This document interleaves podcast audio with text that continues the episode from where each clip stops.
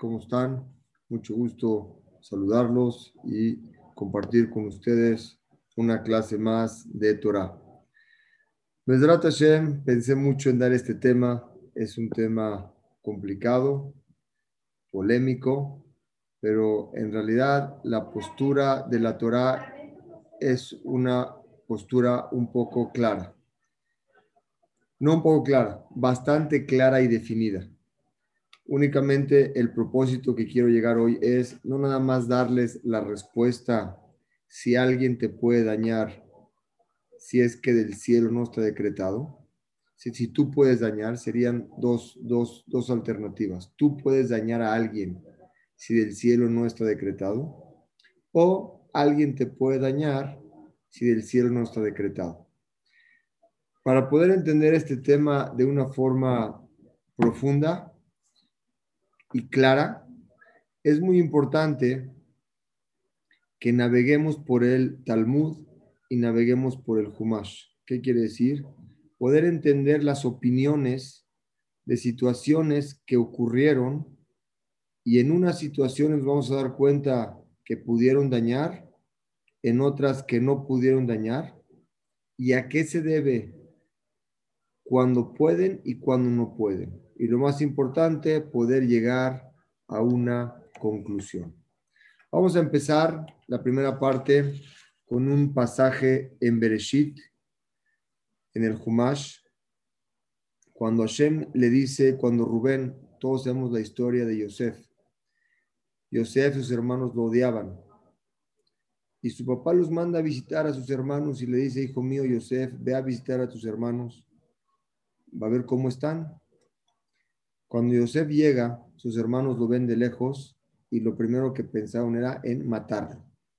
Todos los hermanos tenían una sola decisión, una sola visión y dijeron, vamos a matar a Yosef a ver si es cierto que se van a cumplir sus sueños. Porque Yosef había soñado de que sus hermanos se aposternaban a él y que él iba a ser rey. Sus hermanos tenían mucha envidia y mucho coraje con él. Entonces el Pasuk relata que escuchó Rubén, Rubén el hermano mayor, escuchó Rubén que viene Yosef y escucha que los hermanos de Yosef lo quieren matar. ¿Qué les dice Rubén? ¿Para qué lo matan? Échenlo a un pozo que estaba en el desierto, pero no lo toquen. Tenemos que saber que cada palabra y cada letra que hay en el Humash nos enseña muchísimo. Vamos a entender este paso. Lo echa al pozo Rubén y le dice Rubén, échenlo al pozo y no lo toque.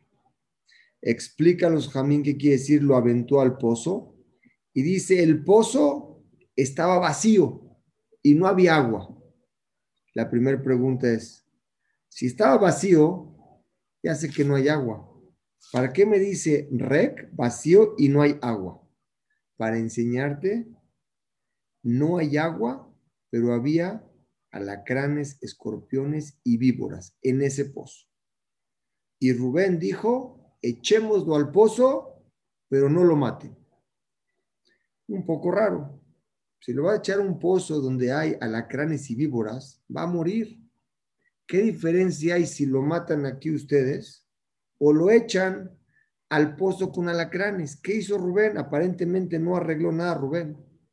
Sin embargo, el Ora Jaim Akadosh, un gran comentarista, nos explica la profundidad de este paso. Vean qué bonito explica.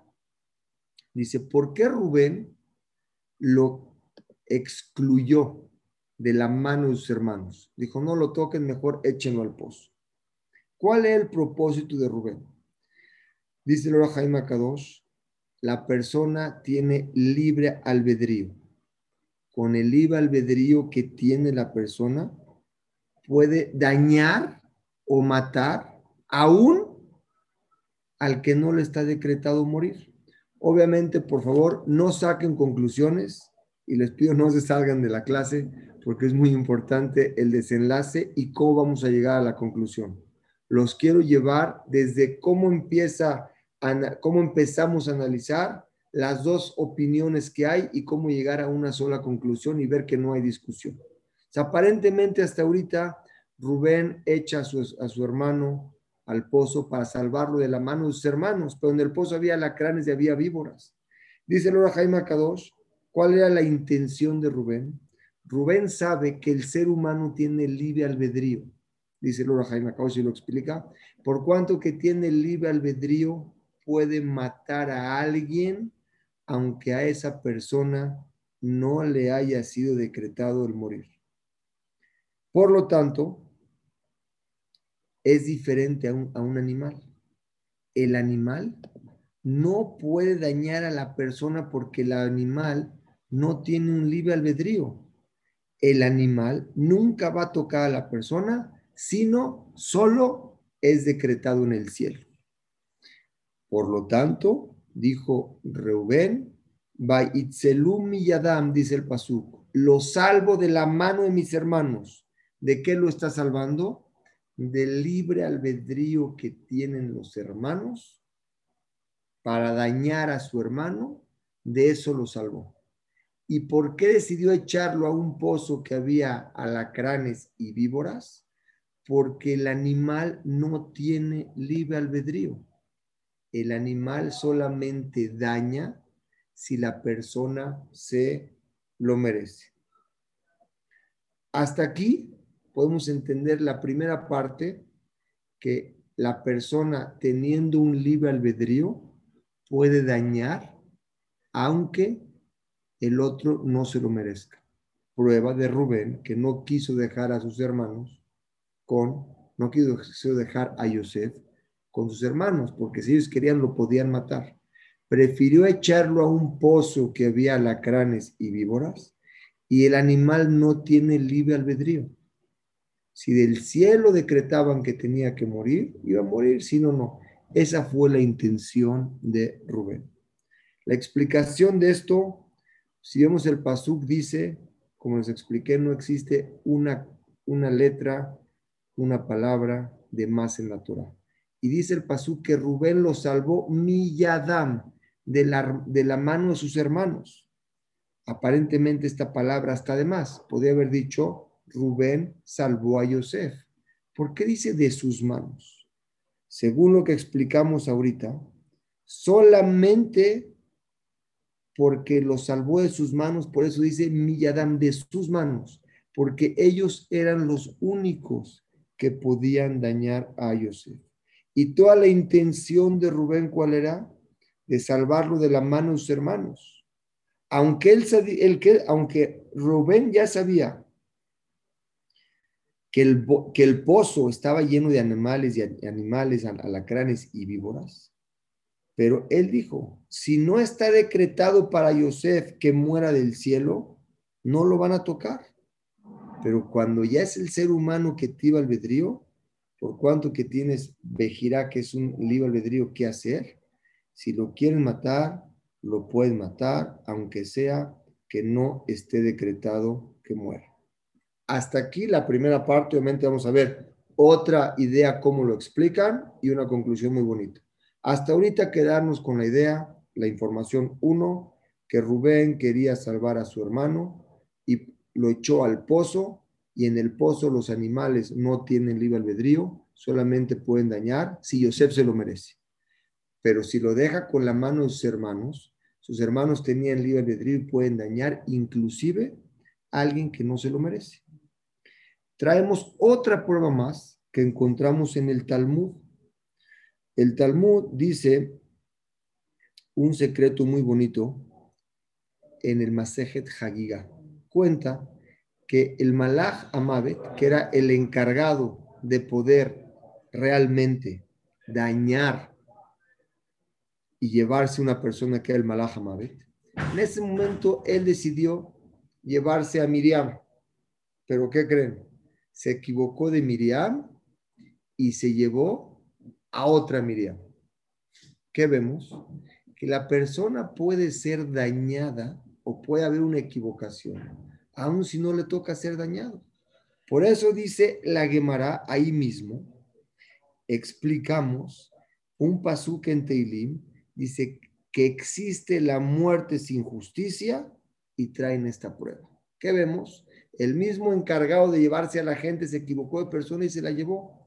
Aparentemente existe una muerte sin justicia y podemos entender que a veces alguien puede dañar a alguien sin que a él le toque. Eso es la parte 1. Dejemos a un lado y veamos otro pasaje en el Talmud que es totalmente contrario a esto, que dice que nadie te puede tocar si del cielo no fue decretado. Lo vemos en Teilim. Los hombres lo rezamos todos los Rosh Hodesh cada primero de mes. Cuando cantamos Alel, decimos Hashem li. Hashem está conmigo. Loira, no voy a temer.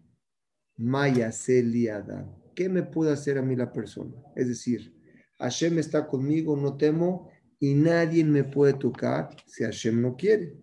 Vemos del otro lado, sobre este Midrash, traemos varias pruebas. Por ejemplo, Abraham vino cuando su Hashem le dijo, Lech que se vaya de la casa de sus padres, se fue con su esposa Sara. Y una de las primeras pruebas que Hashem le puso es que a la tierra donde lo mandó había mucha hambre. Y él tuvo que bajar a Egipto.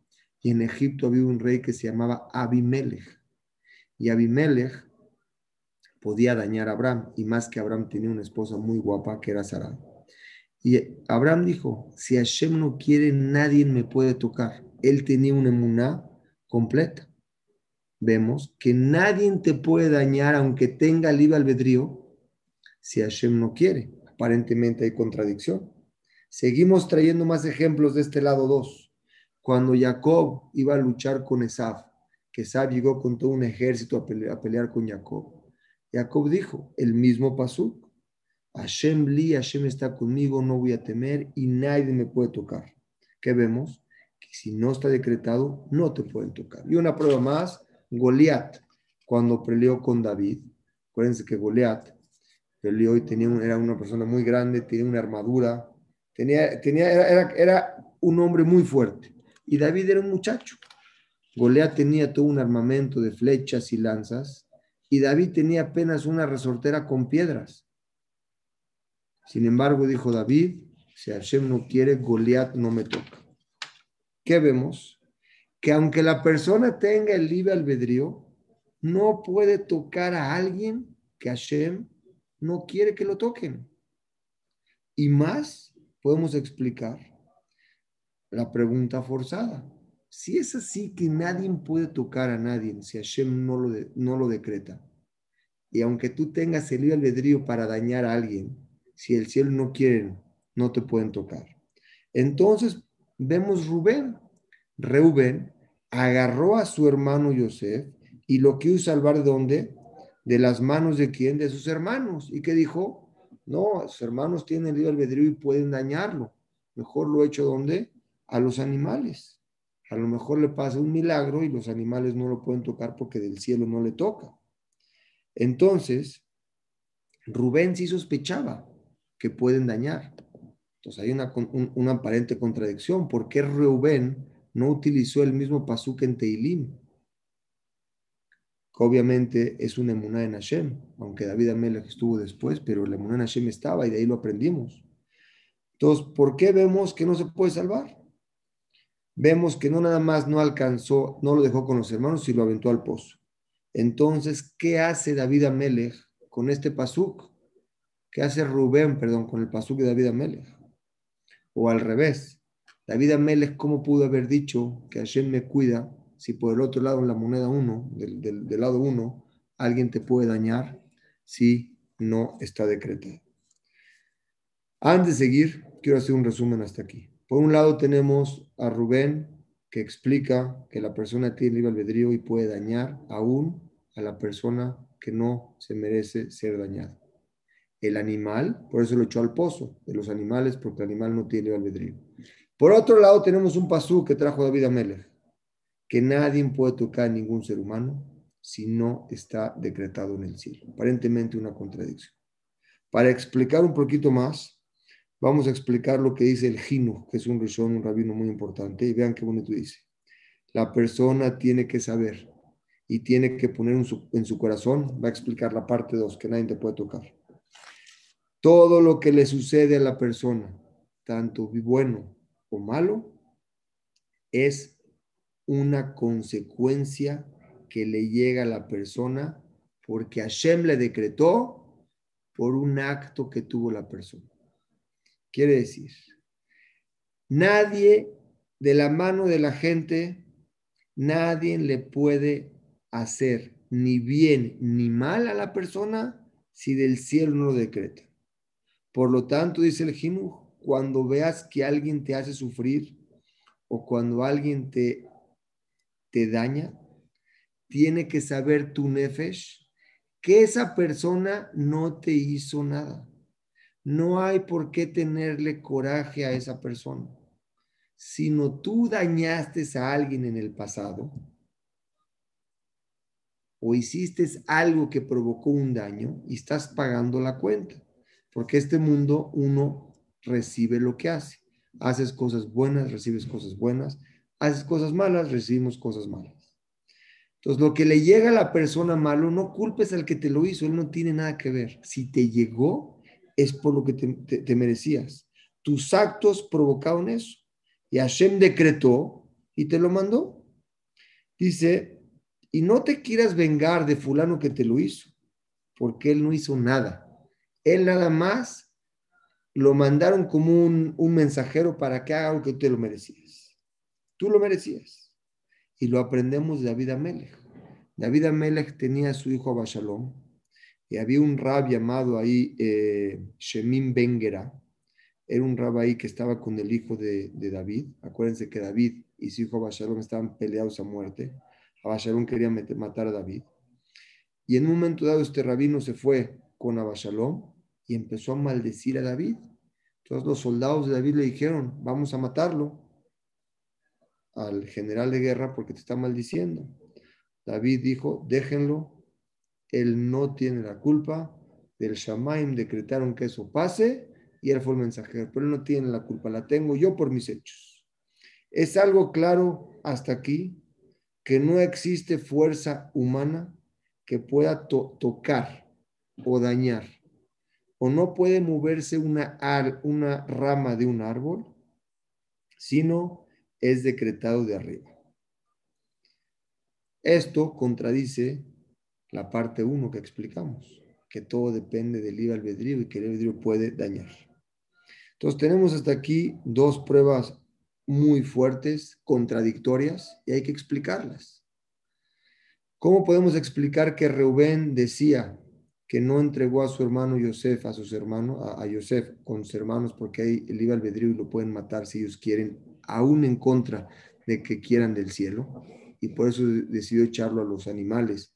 Los animales no tienen libre albedrío y nada más dañan si del cielo quieren.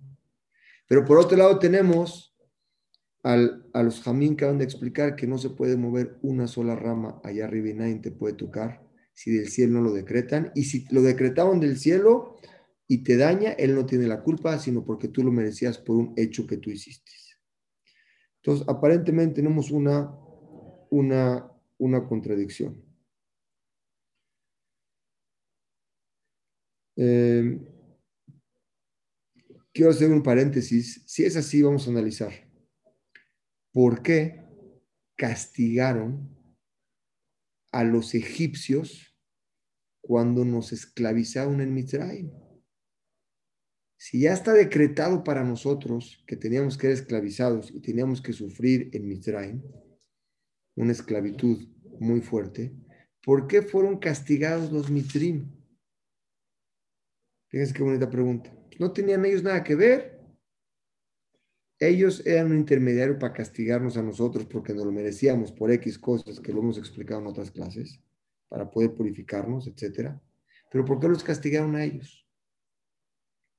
Les voy a dar dos respuestas. Uno según el lado que nadie te puede tocar, que es que e, es cierto, teníamos que ser castigados. Pero si había, vamos a decir, 10 millones de egipcios y 3 millones de ellos nos afligieron, afligieron, solamente esos 3 millones fueron los que fueron castigados. Pero no es que les ordenaron que nos aflijan, sino ellos decidieron, nos tenían que afligir, pero no sabían quién, cuál de ellos. El que decidió hacerlo por hacerlo recibió un castigo. Ahí se entiende que nadie te puede dañar si no fue decretado. Pero para la explicación de la moneda uno, del lado que nadie te puede tocar, ¿por qué los castigaron?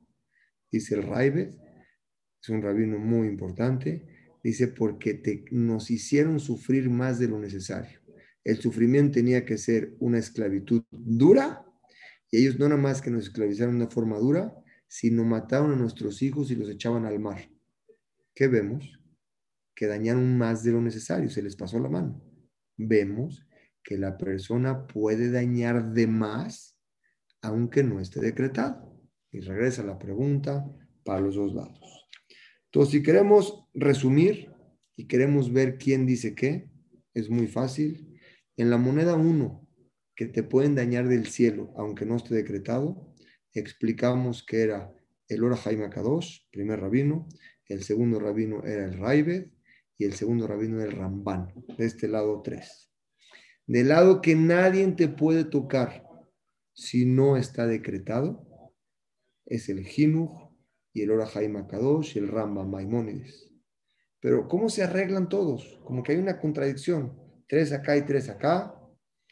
La buena noticia es que los dos tienen razón. Y lo vamos a contestar eso con el Zohar. Los me explican un pasaje en la Kabbalah, que de acuerdo a ese pasaje en la Kabbalah, nos vamos a dar cuenta cómo estos dos grupos de rabinos no discuten. Y dice el pasaje en la Kabbalah, en la Kabbalah de la siguiente forma. Dice así. Dice, cuando dijo Rubén, ¿qué dijo Rubén? Es mejor que caiga mi hermano Yosef en un pozo de animales, pero no entregarlo en las manos de personas que lo odian. ¿Por qué? Porque pocos, no dijo nadie, pocos se pueden salvar de una persona que te quiere dañar y tiene ganas de, dañarte. Muy pocos. Quiere decir, puede ser que se salve, pues la probabilidad es mínima. Pero en meterlo a un pozo de animales, cuando ve alacranes y víboras, ahí si Hashem le quiere hacer un milagro, que no lo toquen porque ellos no tienen libre albedrío, y según su mazal lo salvan, lo ayudan, según el sahut que él tenga, nadie lo puede tocar. Pero entregarlo en la mano de los que lo odian, a lo mejor no tiene ese sahut y ellos sí lo pueden dañar. Aprendemos de aquí que lo que dijeron la moneda uno, como dijo Rubén y Rura Jaime que te pueden dañar, no es algo contundente y absoluto. Es probable y muy probable que lo hagan, pero no siempre van a poder. Quiere decir, si una persona cae en manos de un enemigo y si ese enemigo se quiere vengar de él, en ese momento son pocos los que se pueden salvar, pero pueden salvarse. Pero cuando cae una persona, una persona, eh, y no es definitivamente que esta persona pueda dañar, y él se puede salvar. Según esto podemos entender que no hay ninguna contradicción con el pasú que dijimos en Teilín, que Hashem está conmigo, Hashem li, lo irá, no voy a temer, Maya li Adam, ¿qué me va a hacer la persona? Hashem está conmigo. ¿Por qué? Porque aunque sea que la persona tenga el albedrío para dañar a alguien, tiene que tener un permiso de allá arriba que se lo permita. Antes de pasar a un nivel más profundo, que quiero explicarles cómo funciona allá arriba, según este libro del Zohar, de la Kabbalah, cuándo pueden y cuándo no pueden, hasta aquí quiero hacer un resumen. La primera parte explicamos que el que tiene el libre albedrío puede dañar a la persona aunque no se lo merezca. Por otro lado, vimos otro paso contradictorio que nadie te puede tocar si del cielo no está decretado. Aparentemente hay una contradicción, el Zohar, la Kabbalah contesta, no hay contradicción. Lo que dice que no te puedes salvar de la mano, quiere decir que si te pueden dañar, es muy difícil que te salves. Es muy difícil que te salves. pero sí te puede salvar. Depende la conducta del ser humano. Y ahorita la pregunta es, ¿por qué es difícil que el ser humano se salve de una persona que lo quieren dañar si del cielo no quieren que te dañen? Es decir, a una persona, Rubén quiere dañar a su amigo Shimon, lo quiere dañar. Si del cielo no quieren que lo dañe, son pocos los que se salvan y muchos sí los dañan. ¿Cómo funciona esto? Para poder entender esto, vamos a explicar. La persona tiene el libre albedrío, ¿correcto? El libre albedrío es una regla que Hashem puso en la naturaleza. Entonces, cuando uno quiere hacer algo y que del cielo lo anulen, Hashem tiene que anular esa regla en la naturaleza. Y para poder hacer eso, es algo que es algo, se necesita algo más que un milagro. Anular la regla de naturaleza que la persona tiene todo el tiempo, puede crear y puede hacer lo que él desee. Es muy complicado anular esta regla. Entonces, Bemet, en realidad, la persona sí se puede salvar de una persona que lo quiere dañar, aunque del cielo perdón, una persona que quiere dañar, que tiene libre albedrío, puede dañar. Si del cielo no lo permiten, lo pueden detener. Pero es muy difícil que se detenga esa regla, porque la persona quiere dañar. Por lo tanto, dice, se entiende en la persona que una persona que está en, esa, en esa circunstancia que alguien quiere dañar, se necesita algo más que un milagro. Pero para salvarte de un animal, con un sejut pequeño tengas, alcanza. Hasta aquí podemos concluir. La persona, nadie puede tocar a ningún ser humano si no es decretado en el cielo. Pero cuando hay un libre albedrío de actuar, en, esa, en ese momento Hashem tiene que anular la regla de la naturaleza. Y en el Shammai, antes de anular la regla de la naturaleza que le permitan a él no dañar, antes hay un paso. Hacen una pausa, agarran a esta persona y en ese momento le abren el DIN. Empiezan a analizar si esta persona merece o no merece. Hacen un DIN muy, muy meticuloso, un juicio. Si sí se lo merece por cualquier cosa, ya le permiten a esta persona que tiene albedrío poder dañarlo. Que si al final del día la última palabra la tiene ahí arriba. Y si allá arriba no quieren, nadie toca a ningún ser humano. La diferencia es cuando estamos enfrente de un animal, el animal no tiene albedrío, solamente ataca si es decretado del cielo, si no, no puede hacer nada. Pero el ser humano cuando quiere atacar, ahí se necesita algo mucho más, porque Hashem no va a anular esta regla de la naturaleza de quitar el albedrío, sino abre un din a la persona en ese momento y ve si la persona tiene sejud para poder salvarse o no poder salvarse. Y eso fue lo que hizo Rubén.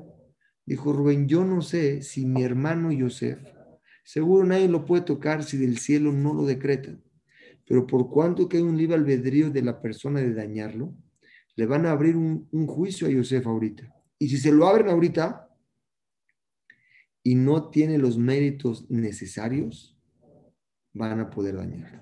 En cambio, si lo he hecho a los animales, ahí se necesitan menos méritos, porque no es que le abren DIN a la persona. El DIN puede esperar y puede llevar un tiempo un poco más largo. Entonces, entendemos de aquí que Akadosh Baruj tiene un DIN en el mundo y tiene reglas claras en toda la creación. Si no hubieran reglas, la naturaleza y la justicia no existiría. Uno de los favores más grandes que nos hizo Hashem es poner justicia. Así como hay gesed, hay bondad. Si hay muchísima bondad, pero no hay límites a las cosas, la bondad no es bondad porque se daña. Por eso en todos los gobiernos, en todos, pedimos siempre que exista justicia, que la ley se cumpla y que todos nos, acotemos a las, a las normas que existen. Igual Hashem puso normas celestiales en el cielo cuando la persona las, tiene que seguir la persona. Y una persona nunca la pueden dañar si no es decretado arriba. Pero cuando hay un libre albedrío, la posibilidad de que esta persona se salve es mucho más difícil.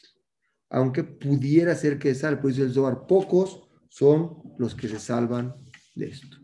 Y ahorita la pregunta forzada que tendríamos que tener, ¿qué tendríamos que hacer nosotros para realmente poder salvarnos cuando una persona quiere dañar, que tiene el albedrío, quiere dañar a alguien? ¿Cómo uno puede evitar eso? ¿Cómo puede uno evitarse que se abra un juicio arriba? Ya que se abre un juicio en, arriba, se abra un juicio arriba y puedan de, perdón, es que hice una pregunta en el chat. Besrat Hashem, al final de la clase trato de responder esa pregunta. No me quiero desviar ahorita del tema. Eh, entonces me quedé. Conclusión. Existen, ¿qué hacer nosotros para que cuando alguien quiera dañar a la persona, una persona tenga esa protección, que el libre albedrío no lo toque. Para eso les quiero leer una Mishnah, Masejet Avot.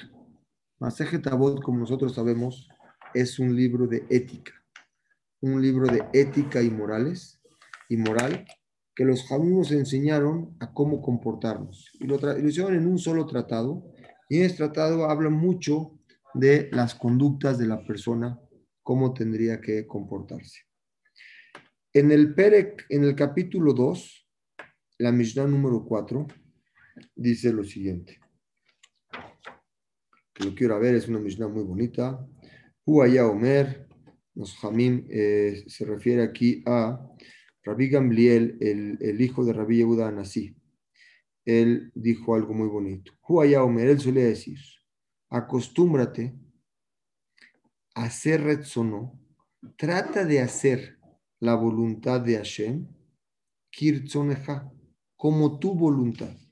Es decir, trata de cumplir mitzvot de una forma alegre, con corazón bueno, que realmente te dé gusto hacer eso. Dice, así como gastas todo tu dinero, gastas muchas cosas para lograr una meta que tú te cumples, utilízalo de la misma forma para cumplir mitzvot y acercarte a Hashem. Y si tú llegas a lograr eso que así como quieres hacer un negocio, quieres tener un objetivo en tu vida y luchas y hablas por teléfono y trabajas y vas, inviertes dinero, mueves, bajas para poder lograrlo, si utilizas el mismo sistema para cumplir mitzvot con alegría al hacerlas, en ese momento Hashem te corresponde de la misma forma. Hashem, Hashem Baraj, va a hacer su voluntad de Él como la tuya. Quiere decir, lo que tú pidas, Él te entrega a ti. Quiere decir, la voluntad de Hashem siempre es beneficiar a los seres humanos. Y te va a dar a ti, vea en Yafé, vea en Yafé de una forma totalmente eh, con un buen ojo, quiere decir con mucha abundancia. Aquí está hablando, la primera parte de la Mishnah, en una forma positiva. Cuando tú haces cosas buenas, mitzvot, hay, en, la, en la Torah hay mitzvot hace y mis bot lotase. Mis bot hace son mis bot que tenemos que hacer y mis bot lotase son mis bot que nos tenemos que abstener de hacer. Cuando tú cumples la parte de las mitzvot hace, son 248, que las cumples esas mitzvot con alegría y te preocupas por cumplirlas, así como estás cumpliendo la voluntad de Hashem para hacer, Hashem hace que todo lo que tú quieras, Él te entrega a ti. Es la parte positiva. Ahorita vamos a la parte negativa. A las mis lotas se vean qué bonito y aquí se aprende lo que les quiero enseñar hoy. Batel retzoneja. Cuando tú mismo te pones un límite a ti mismo para parar a tu yo interno de hacer y de gozar de todos los gozos de este mundo que muchas veces son prohibidos, y tú paras tu razón para hacer el razón de Hashem. Batel ratzoneja, anulas tu razón, mi pene razón por el razón de Hashem, y estás cumpliendo el razón de Hashem, quiere decir, te estás absteniendo de hacer cosas negativas. Vean qué bonito. Cuando tú logras eso, ¿qué hace Hashem? Hashem anula, anula el razón de Ajerim, la voluntad de otros que piensan o quieren dañar a la persona, con su libre albedrío pueden dañar, mi pene retzoneja. Akadosh Borujú anula la voluntad de ellos por tu razón y automáticamente te salva de ellos. Quiere decir que aquí la Mishnah en Abot nos entrega un secreto invaluable. ¿Quieres poder lograr anular el libre albedrío que tiene otro de dañar y puede dañar con su libre albedrío si del cielo lo permiten y es fácil que lo permita en ese caso, ¿por qué? Porque se abre dina la persona y no todos somos al 100% a pasar el juicio. Hashem hace, vean qué bonito que hace, anula, y Ebatel anula, ahí sí, es midá que negue midá. No es que solito lo anuló, como explicamos al principio de Yosef con Rubén. Tenía que pasar que le hagan din a Yosef y que Yosef salga con sejut en el din para que no lo dañen. Ahí es más difícil. Pero acuérdense que en esta vida hay una midá que negue midá como nosotros actuamos, somos correspondidos. Y si nosotros actuamos con la medida de anular nuestra voluntad de nuestro yo interno de hacer cosas que muchas veces no son cosas buenas, son cosas que dañas, cuando llegas a, anular eso, Kadosh Barujú en ese momento anula el razón de otros para que no te toquen a ti. Aquí está, hasta ahorita es la primera, el primer explicación cómo una persona realmente puede vivir en su mano con el pasú que dijimos al principio, Hashem li, Hashem li, Hashem está conmigo, lo irá, no temo, maya li adam. ¿Qué me va a hacer la persona? Quiere decir, aparte de tener un bitajón, una, una fe en Hashem completa, nuestros actos provocan que otros no nos puedan dañar. Sobre esto existen varias explicaciones. La primera explicación quiero explicarles es la del Rabenu Yonah. Rabenu Yonah de los Rishonim, más o menos en el año 1200 aproximadamente. Vean qué bonito dice. Dice, todo el que hace mitzvot con alegría y las busca para hacer, aunque le hayan decretado en el cielo por otra cosa que hizo, hay decretos. A veces la persona pasa cosas difíciles. Aunque le hayan decretado a la persona arriba un decreto de 70 años, se está firmado que 70 años tiene que recibir eso. Cuando haces las mitzvot con alegría, mitbatel, se anulan completamente eso. Quiere decir que una mitzvah que tú hagas correctamente, Hashem, su gezerá que puso arriba la anula. No nada más que la puso arriba, arriba la anulas, sino cuando alguien quiere dañar, no permite que te dañe, porque estás apegado a algo que es, vamos a decir, algo que es algo que es divino. Estás apegado a algo, a una fuerza superior. Estás con el rey de reyes. No hay quien te pueda tocar. Tienes una protección especial. También el Rabenu Bejaye aumenta algo a esto. Rabenu Bejaye, más o menos del año 1300, dice que Ajerim, los otros que tienen el libre albedrío para poder dañar, que explicamos aquí, no creas que son nada más nuestros gente que vemos carnes humanos de carne y hueso. Dice, no, no, también las fuerzas, Akojot Elionim, las fuerzas de arriba, las estrellas y los mazalot y los malachim, que se crean por actos no correctos que hace la persona la persona que roba, le roban. La persona que humilla a otro, lo humillan. La persona que ofende, lo ofenden. La persona que honra y respeta, lo honran y lo respeta. La persona que habla con tranquilidad y amable, le hablan de la misma forma. La persona que habla gritando, le contestan gritando. Es, una regla en la vida que nos enseña la Torah, midá que negues midá. Como tú te comportas, se comportan contigo.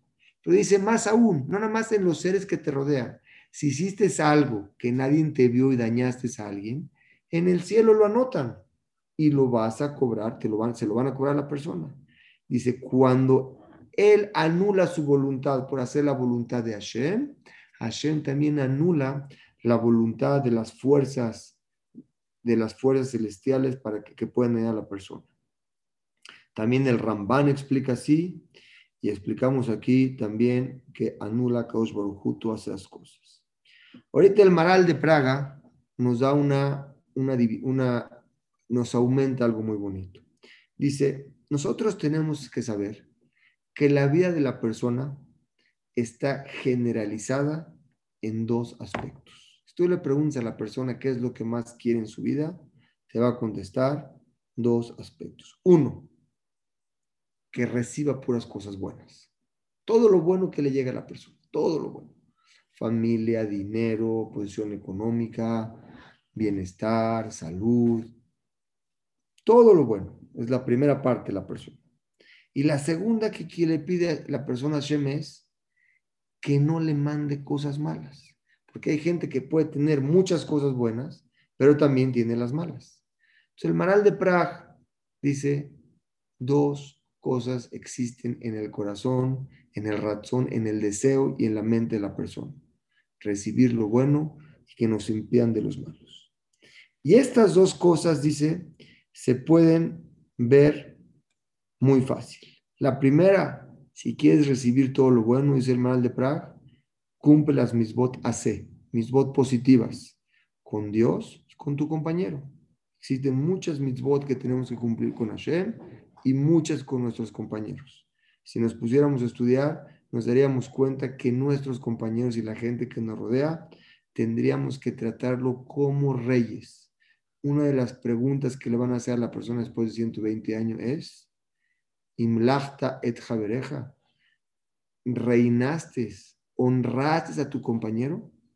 Acuérdense que todos nosotros tenemos dentro de nosotros un Helek Elukim, una parte de Hashem, una Neshama, que es Helek Mimal, es una, es una parte de, de, Hashem que nos entrega a nosotros. Es difícil entenderlo.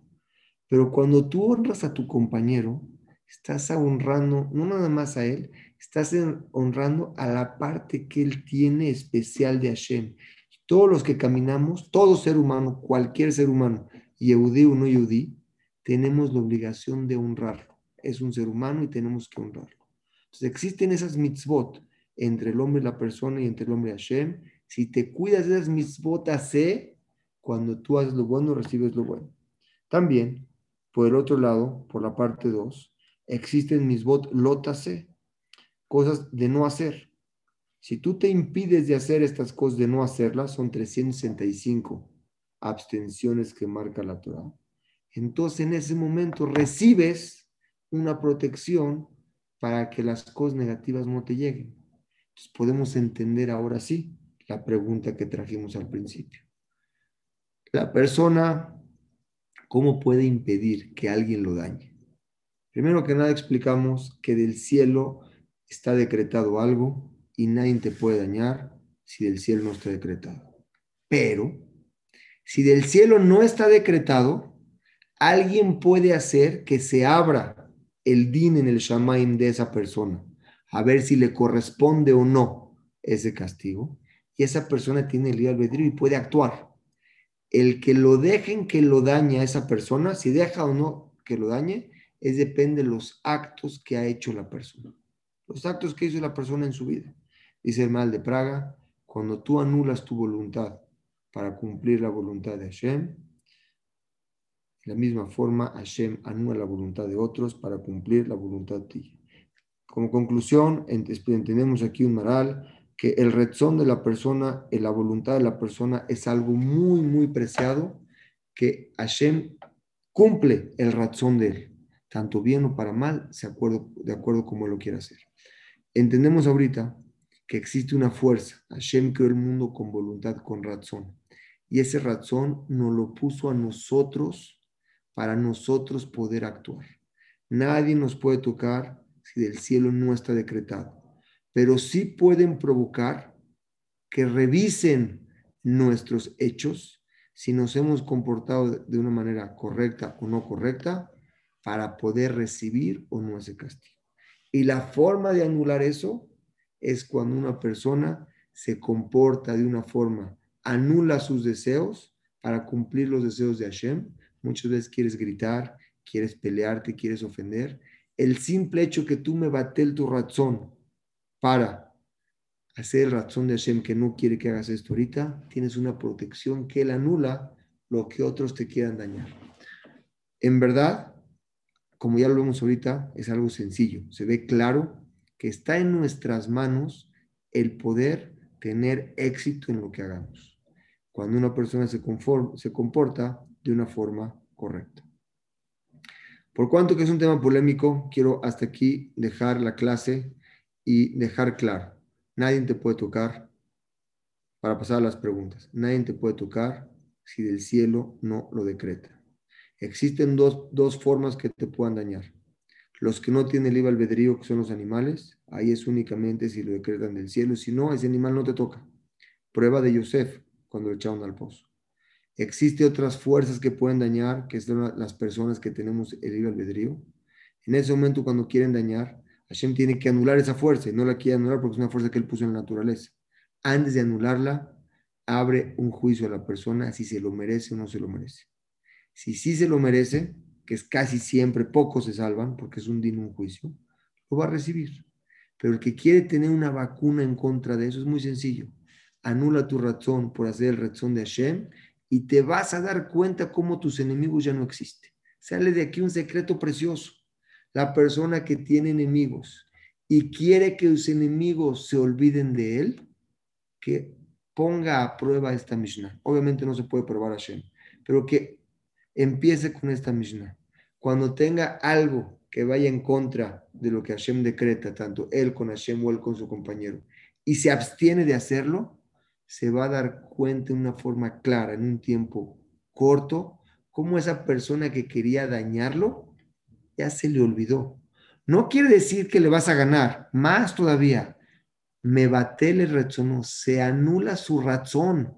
No quiere decir que se queda impedido y que no te puede tocar, que sería un nivel un poco más bajo. No, al contrario, más alto. Se anula el razón del... En, en conclusión, nos desaparecemos de su radar de esa persona. Creo que es un secreto precioso que nos puede ayudar a evitarnos muchos problemas en nuestra vida. Uno, saber que si te tocó algo es porque hiciste algo y tienes que pagarlo. Pero aunque hiciste algo y quieres salvarte de esas cosas, que no te, dañe a alguien cuando tú dañaste, empieza a anular tu razón por el razón de otros. De esa misma forma, Hashem anula los demás para que no te puedan tocar. Antes de aprender los micrófonos, hay una pregunta aquí que la quiero contestar. Dice la pregunta en el chat. Nuestros antepasados en el holocausto, ¿qué hicieron mal para tener 6 millones de fallecidos? Y Hashem permitió esto y por qué. Obviamente es una pregunta sumamente difícil para contestarla. he tratado de investigar quién nos pueda contestar eso. He preguntado a varios rabinos y simplemente la respuesta es, existen conductas de Hashem que no podemos explicar. Anistarot la Hashem no hay cosas que son secretas, que Hashem es el único que puede entender los motivos. Obviamente, obviamente, no somos quien para juzgar a Hashem y no somos quien para hablar de nuestros hermanos que fallecieron en el holocausto. Simplemente es algo que no podemos entender la conducción de Hashem, pero no por eso podemos juzgar ninguno de los dos lados, ni Hashem ni a nuestros hermanos. Entender que es una conducta que Hashem así decidió, Hashem así decretó y no sabemos por qué lo hizo. Existen muchos más motivos. Nuestra mente es muy corta para poder entender lo que ha pasado en la historia. Te voy a contestar con un masé que trae la Gemara. Creo que con esto, creo que lo podemos entender a esta pregunta del holocausto. Moshe Rabenu se paró y le dijo a Hashem, Hashem, quiero que me enseñes cómo conduces al mundo. Le dijo Hashem, Moshe, no vas a entender. En el mundo tú estás 120 años y el mundo tiene muchos miles de años antes que tú. Moshe insistía, insistía y quería saber cómo podía él entender al mundo. Hashem le dijo, está bien, lo paró en una montaña, lo sentó en una montaña. Vio a la primera persona que va a tomar agua. Cuando toma agua, se agacha al río para tomar agua y en su cuello tenía una, una bolsa de monedas y las monedas se le caen a la orilla del agua. Él toma agua y se va, se llamaba Rubén, el primero. Llega una segunda persona a tomar agua. ¿Y qué ve? Monedas. Se las lleva. Regresa el primero que se le cayeron las monedas a buscarlas y no las encuentra. Se encuentra un tercero que vino a tomar agua. Le dice, dame mis monedas. El tercero le dije, pues yo no las tengo. ¿Cómo no? Aquí las dejé y le corta la cabeza. Le dice Moshe, Hashem, le dice Hashem, no entiendo nada. Le dijo, es difícil que entiendas porque tu estancia en el mundo es corta, pero te voy a explicar. Este que se le cayeron las monedas, le había robado al que las recogió. En vidas pasadas no, no, explica cómo, y cuándo. Y este que regresó a matar, lo había matado en vidas pasadas. Obviamente lo quiero explicar con esto, no es el holocausto, porque no hay forma de explicar eso. Simplemente es entender que nuestra mente es pequeña para poder entender lo que Hashem hizo. Muchas veces hay Gezerot, decretos que no siempre se pueden anular, como lo vemos en Moshe Rabenu, no entró Eres Israel.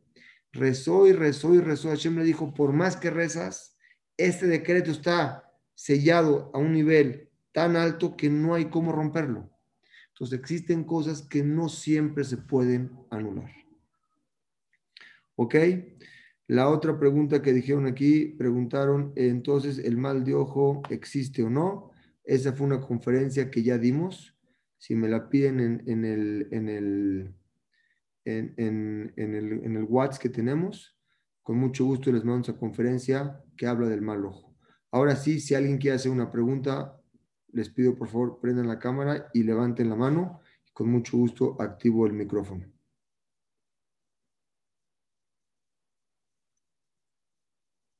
Del lado de abajo existen los micrófonos. Si le aprietan ahí, dice eh, activar.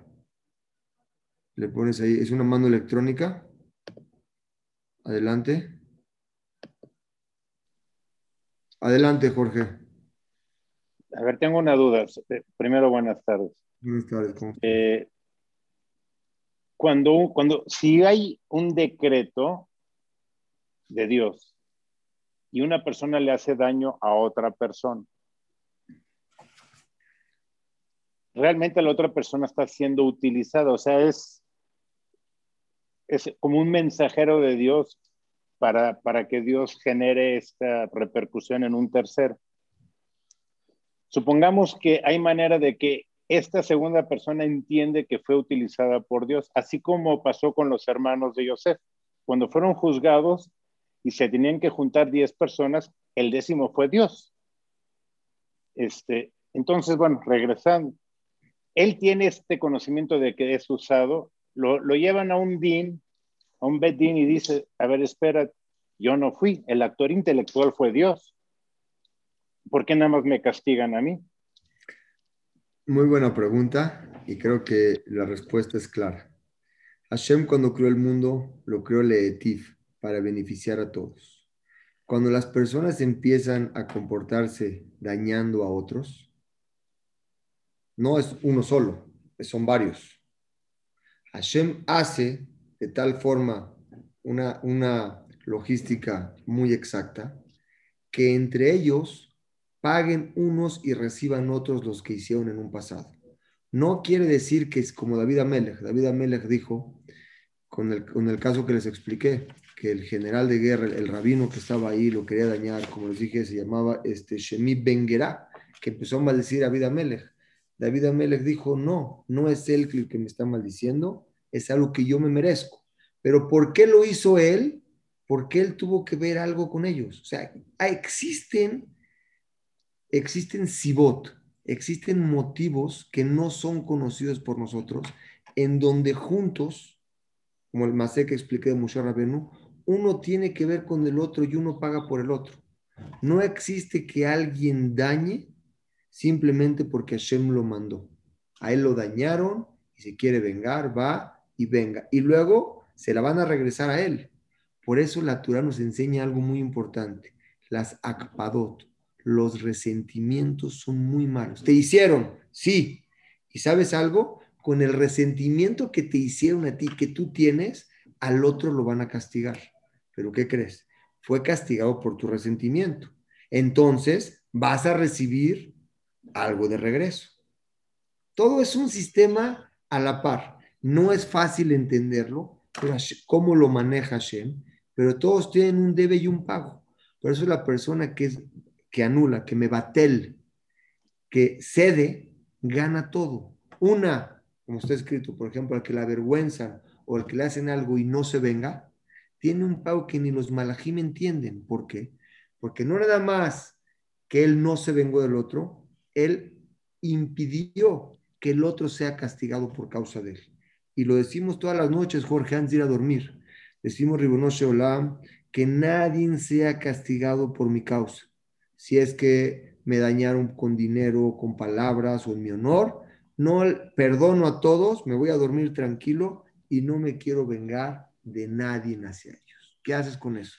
Estás anulando tú tu razón con la del otro.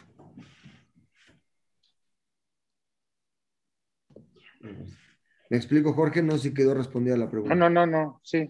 O sea, es difícil acabarla de entender, pero por lo menos me das una guía. Nuestra mente es muy pequeña para entender los caminos de Dios, pero podemos entender por lo menos cómo cuidarnos, cómo ser una persona que no sea meticuloso, que no quiera vengarse.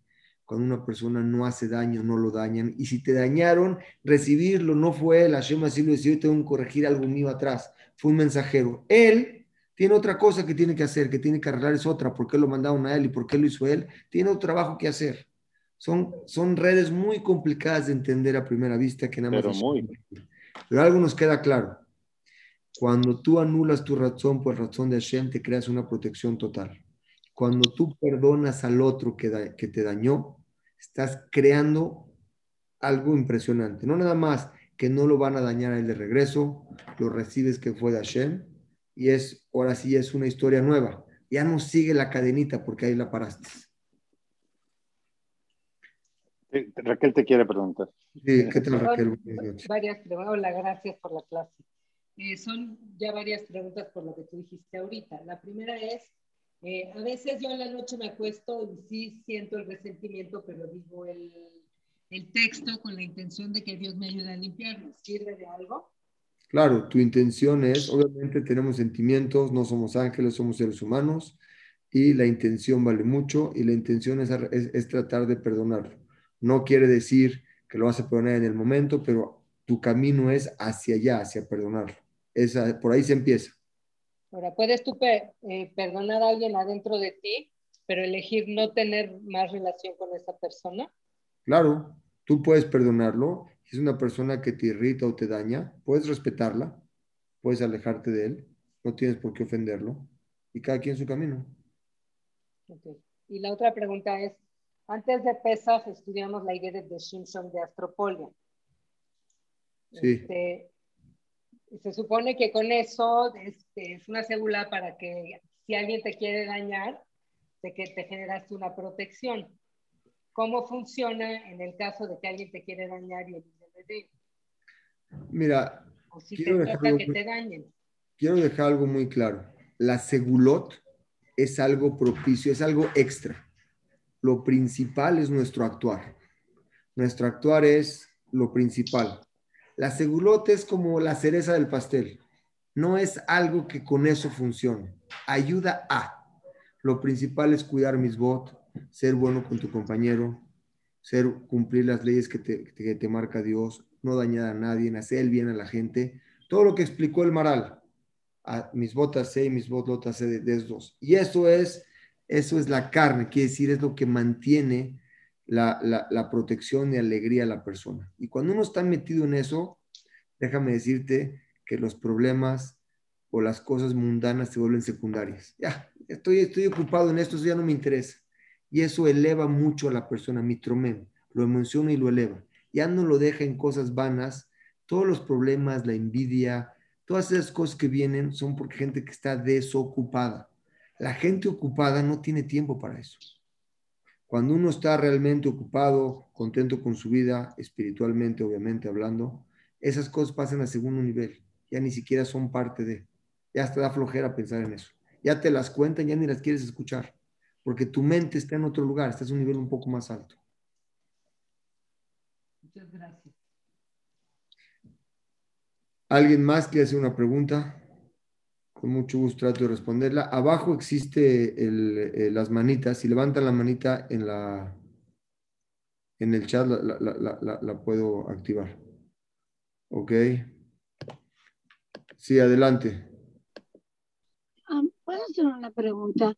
Acabas de decir que si alguien, por ejemplo, te dañó, o maybe no te dañó, pero uno sintió ofendido y lo perdonas a cualquiera, pero como que no bonito decirlo, but like decimos en inglés, like you just cut him out of your life.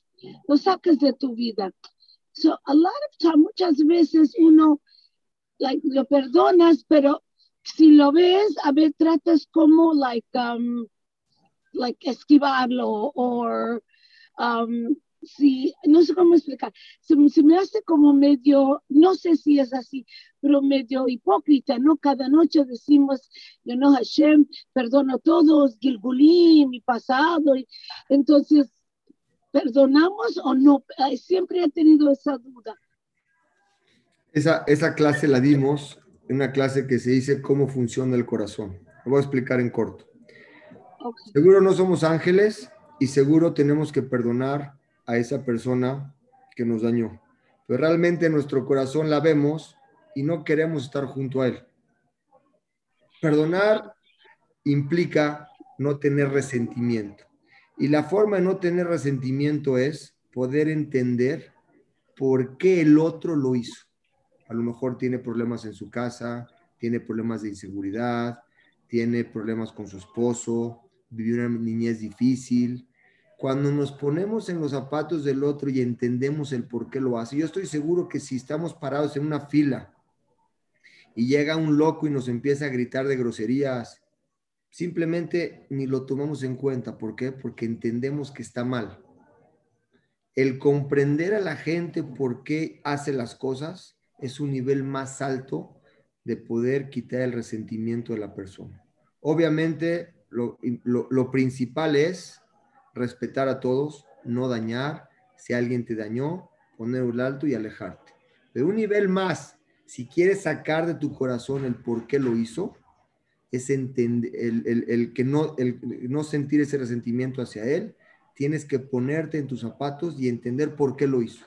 Cuando entiendes en la situación en la que vive, dices, ya, Jazito, ya lo entiendes y ya no te afecta. Si me pides la clase, te la mando. Es una clase que se llama Cómo funciona el corazón y habla exactamente con todos esos detalles. Ok, gracias. Okay. Bueno, Besrat Hashem, es un gusto. Si alguien tiene una pregunta más, con mucho gusto trato de responderla.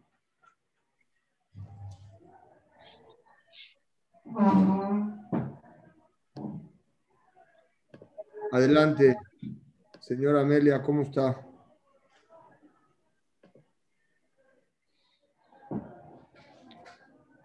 Sí, señora Amelia, ya le desactivé el micrófono, nada más tiene que apretarle desactivar. Usted, eso. Ya, esa clase que acaba de decir ahorita me interesa mucho para saber cómo curar, curar definitivamente rencores y todo. ¿Sería posible que me enviara? Besrat Hashem, hoy la mando en el chat de todos, mando la clase de hoy y con mucho gusto mando Belner también la clase cómo funciona el corazón para que la puedan analizar. Gracias, gracias. Misbot.